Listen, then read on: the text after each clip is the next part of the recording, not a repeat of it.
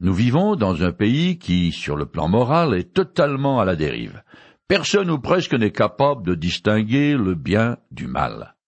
Cette situation est évidemment due au fait qu'en tant que société, nous avons abandonné nos racines judéo-chrétiennes pour embrasser à fond la caisse le libéralisme libertin à tous les niveaux. Ceci étant bien établi et impossible à contredire dans certains milieux chrétiens, il existe des saintes nitouches qui se permettent de décider pour les autres ce qu'ils devraient faire ou pas dans des domaines où les Écritures ne prennent qu'une position définie. Dans le chapitre 14 de son épître aux Romains, Paul aborde ces sujets qu'on pourrait qualifier de gris. Ni blanc, ni noir, parce que les Écritures sont silencieuses concernant certains modes de vie ou certaines activités. Ni elles les ordonnent, ni elles les interdisent. Alors bien sûr, les croyants ont des avis très différents sur ces sujets parfois brûlants, chacun étant persuadé qu'il a raison. L'apôtre Paul va donner trois points de repère qui doivent me permettre de décider ce qu'il est convenable de faire devant le Seigneur. Le premier est une conviction inébranlable. Tout chrétien doit être persuadé en son fort intérieur du bien fondé de ses actions, et agir alors en conséquence. La deuxième directive que nous donne Paul est la conscience.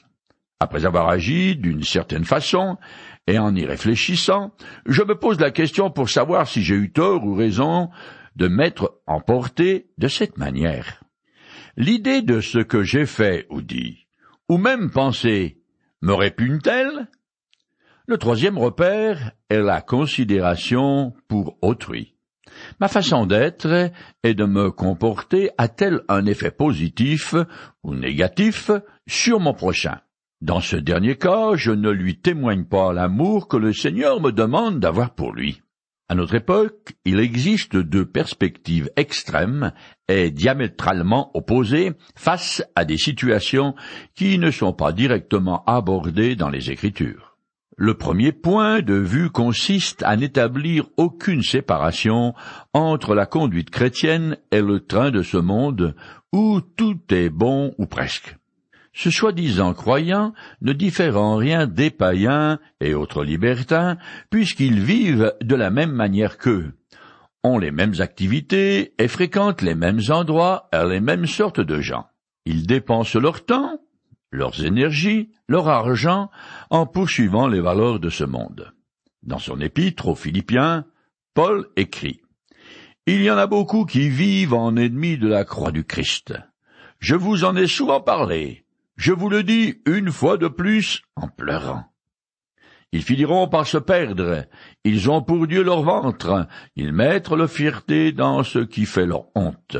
Leurs pensées sont toutes dirigées vers les choses de ce monde. Philippiens chapitre 3, les versets 18 et 19. Dans ce groupe de libertins, certains pratiquent certaines activités mondaines qui leur plaisent et pas d'autres. Cette séparation partielle est l'essence de leur spiritualité. Par exemple, ils ne boiront pas d'alcool, mais se goinfreront sans retenue jusqu'à éclater. Ces pseudo-chrétiens devraient prêter attention à la première exhortation que Paul a donnée dans la partie pratique de cet épître et qui dit Je vous invite donc, frères, à offrir vos corps comme un sacrifice vivant, saint et qui plaît à Dieu. Ne vous laissez pas modeler par le monde actuel, mais laissez-vous transformer par le renouvellement de votre pensée. Romains chapitre 12, les versets 1 et 2. Dans son épître aux Philippiens, l'apôtre exhorte les chrétiens de la même manière, tout en se montrant plus précis sur la conduite à tenir. Je le cite. Frères, nourrissez vos pensées de tout ce qui est vrai, noble, juste, pur, digne d'amour ou d'approbation, de tout ce qui mérite respect et louange. Ce que vous avez appris et reçu de moi, ce que vous m'avez entendu dire et vu faire, mettez-le en pratique. Alors, le Dieu qui donne la paix sera avec vous.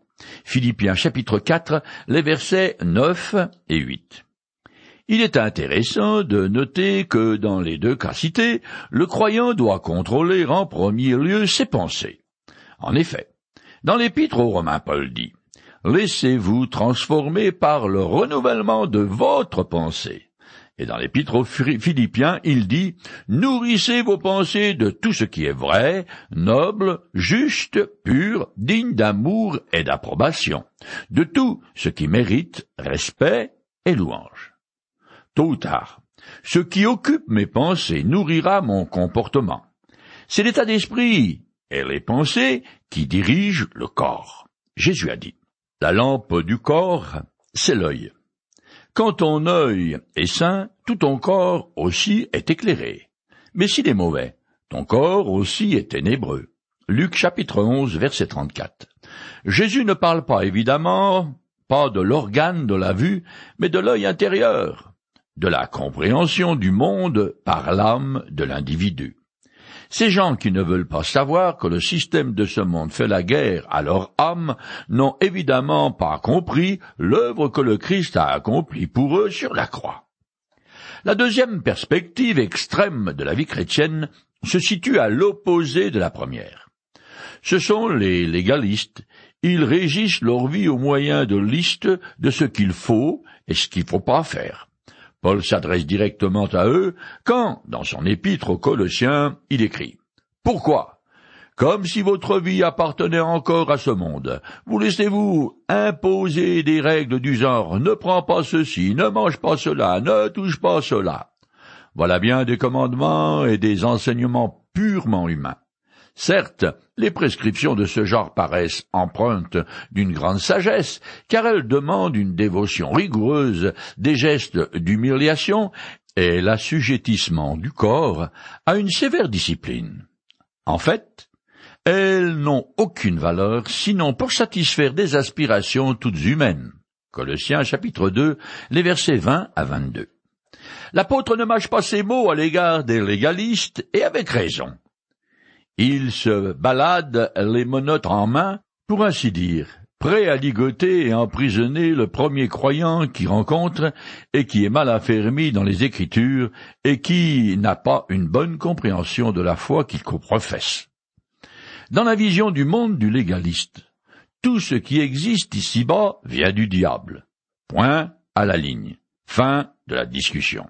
Alors, pour se protéger de lui et du monde, ils ont réduit la vie chrétienne à une série d'interdictions qui les cloisonnent hors des circuits même les plus innocents de la vie en société. Se croyant plus sanctifiés que les autres frères, les légalistes deviennent vite orgueilleux et très critiques à l'égard de ceux qui n'épousent pas leur perspective malsaine du monde. Paul les qualifie de faibles dans la foi parce qu'ils n'ont pas la liberté, s'étant enfermés dans une prison faite de règles à suivre.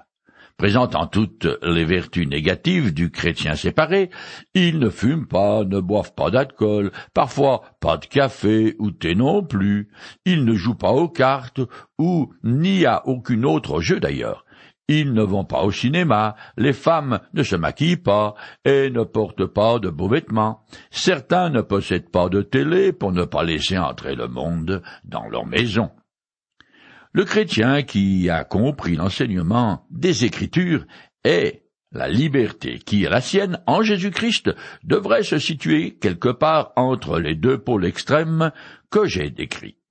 Cela dit, si un croyant choisit de s'enfermer dans un carcan de règles, c'est son affaire.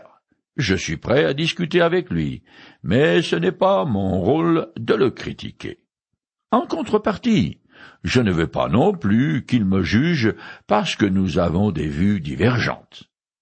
Je commence maintenant à lire le chapitre 14 de l'épître de Paul aux Romains. Accueillez celui qui est mal affermi dans la foi, sans vous ériger en juge de ses opinions. Littéralement, sans avoir en vue des querelles à propos des opinions, Romains chapitre 14, verset 1 Après avoir condamné en long et en large et en travers les actes qui sont clairement contraints à la loi morale de Dieu, comme l'adultère, le vol, les faux témoignages et la convoitise, pour ne citer que cela, Paul met ses lecteurs en garde contre un jugement à l'emporte-pièce sur des questions et des opinions qui n'apparaissent pas explicitement dans les Écritures. Dans chaque Église, certains frères professent des croyances erronées ou imparfaites de la vérité, et souvent ils défendent avec opiniâtreté leur credo personnel. Ne les brusquons pas. Leur conscience partiellement éclairés sur la liberté chrétienne doivent être respectés. Les croyants ont des points de vue divergents car ils n'ont pas tous le même niveau de maturité spirituelle. Et parce qu'ils sont d'arrière-plan et de cultures différents qui colorent leur vision du monde. Pour vivre en harmonie avec ceux qui ont une opinion différente de la mienne sur des points secondaires je dois me garder de les juger et encore davantage de les condamner. Au contraire, le Seigneur m'ordonne de les aimer et de les accueillir à bras ouverts dans la communauté des croyants.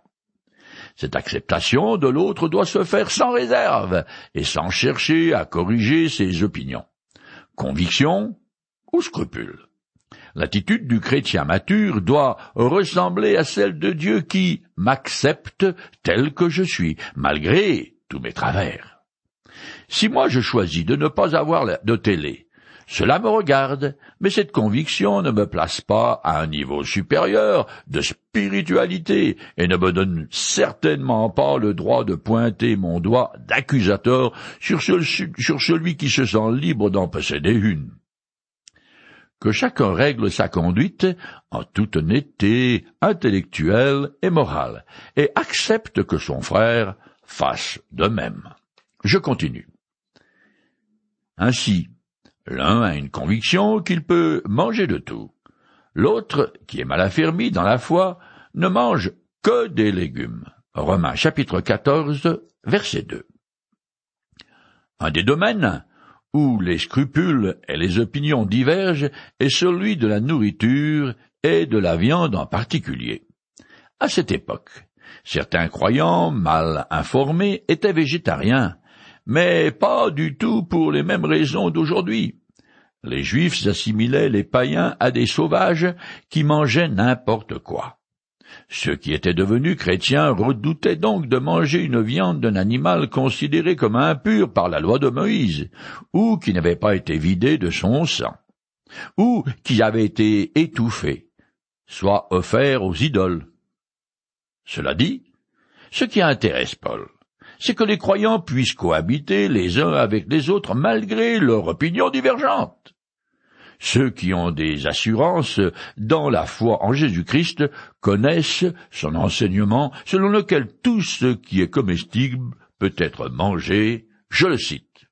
Rien de ce qui vient du dehors et qui pénètre dans l'homme ne peut le rendre impur. Tout cela, en effet, ne va pas dans le cœur, mais dans le ventre, et est évacué par les voies naturelles il déclarait par là même que tous les aliments sont purs. Marc chapitre 7, versets 15 à 19.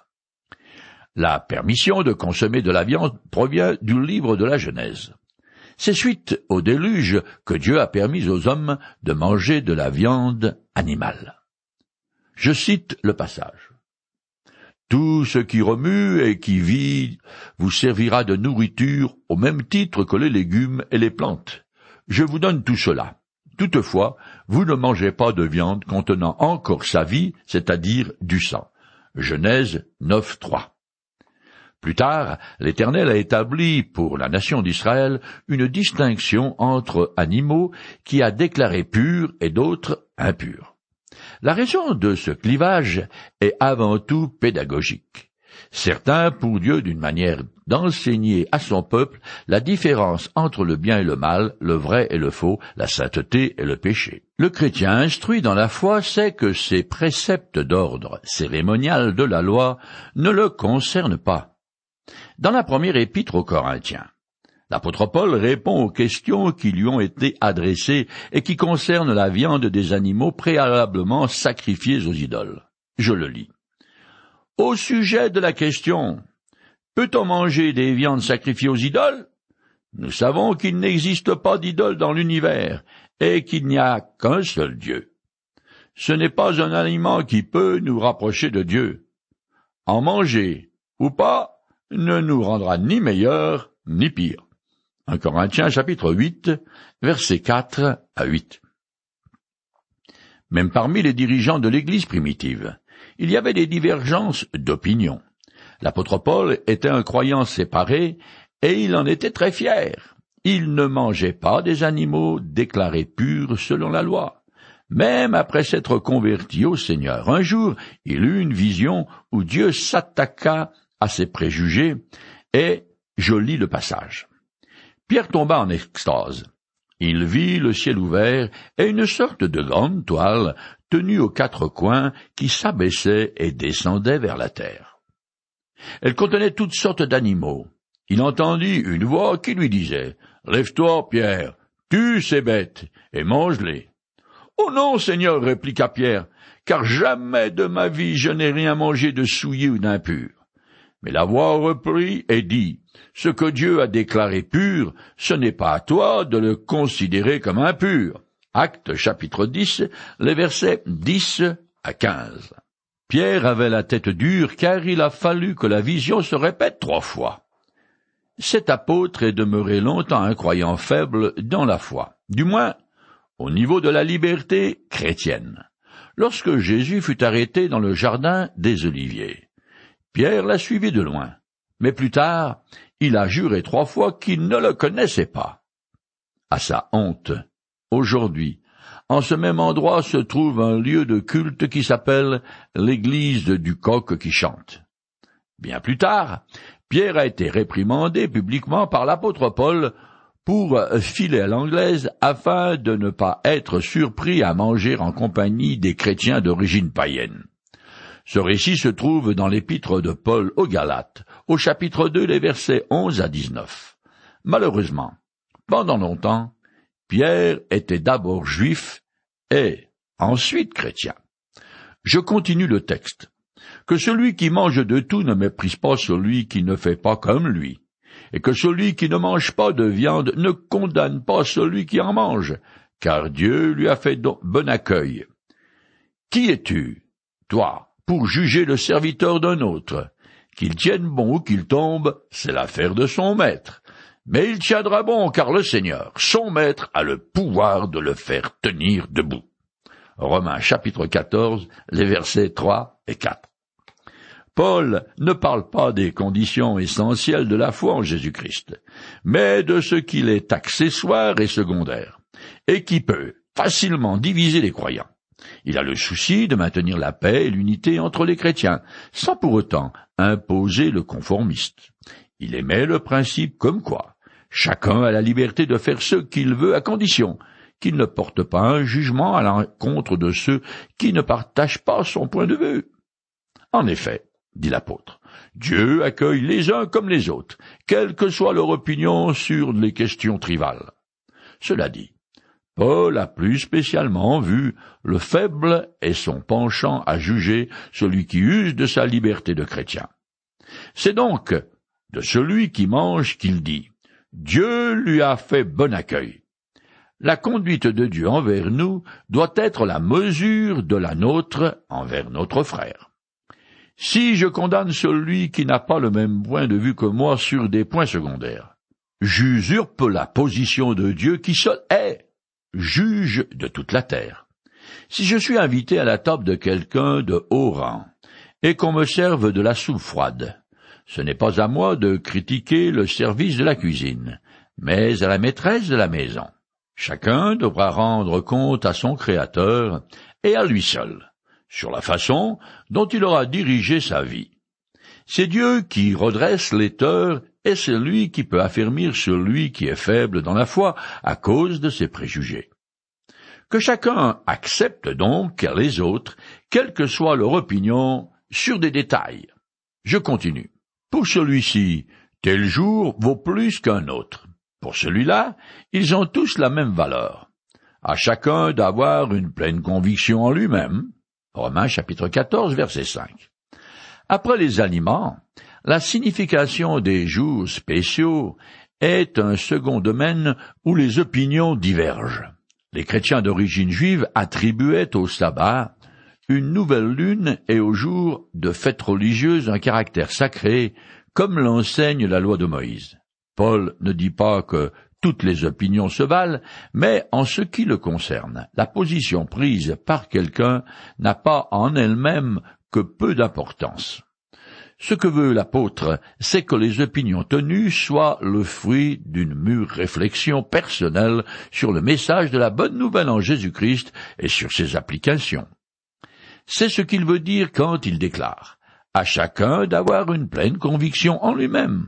En d'autres mots, que chacun soit personnellement convaincu de ce qu'il croit et agisse en conséquence, mais qu'il n'aligne pas sa conduite sur l'impulsion d'un frère ou sous le joug de tradition qu'il suit sans réfléchir.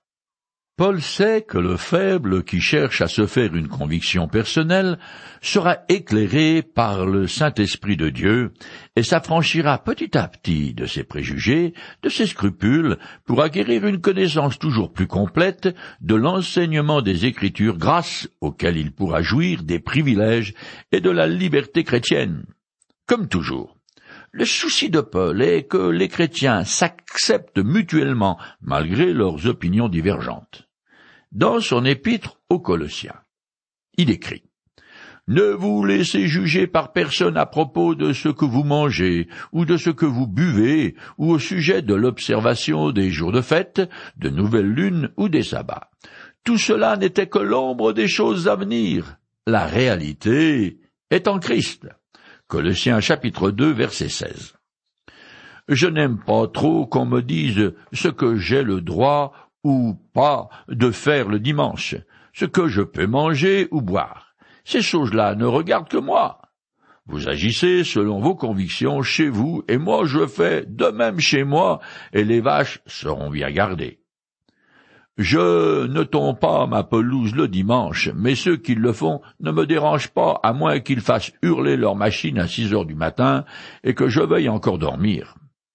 Il y a des pays où tous les magasins sont ouverts sept jours sur sept, et même la nuit.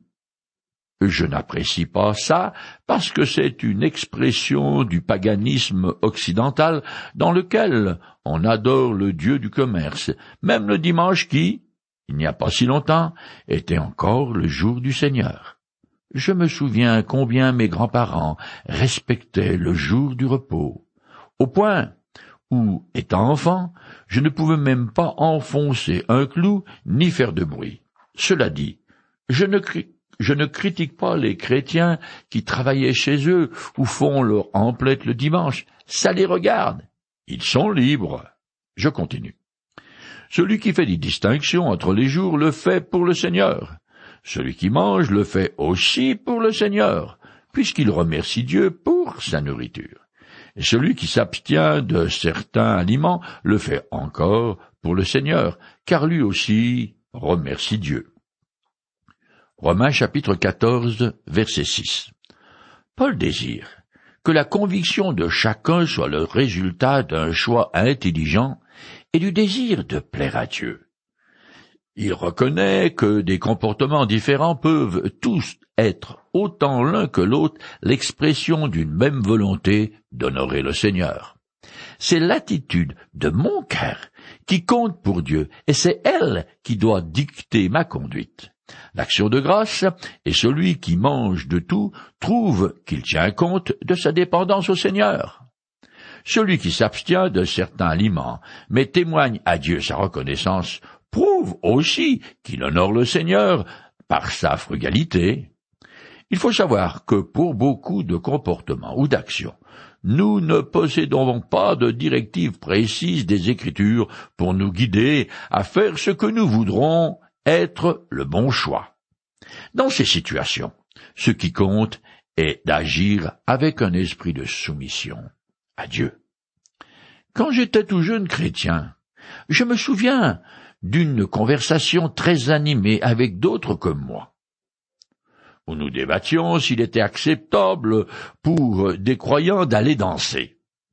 Avec ce genre de discussion, on peut tourner en rond pendant longtemps, et c'est ce que nous avons fait. En fin de compte, je peux faire tout ce que je veux, et aller partout ou bon me semble, à condition que, si j'étais accompagné par Jésus-Christ, je n'en éprouverais aucune honte.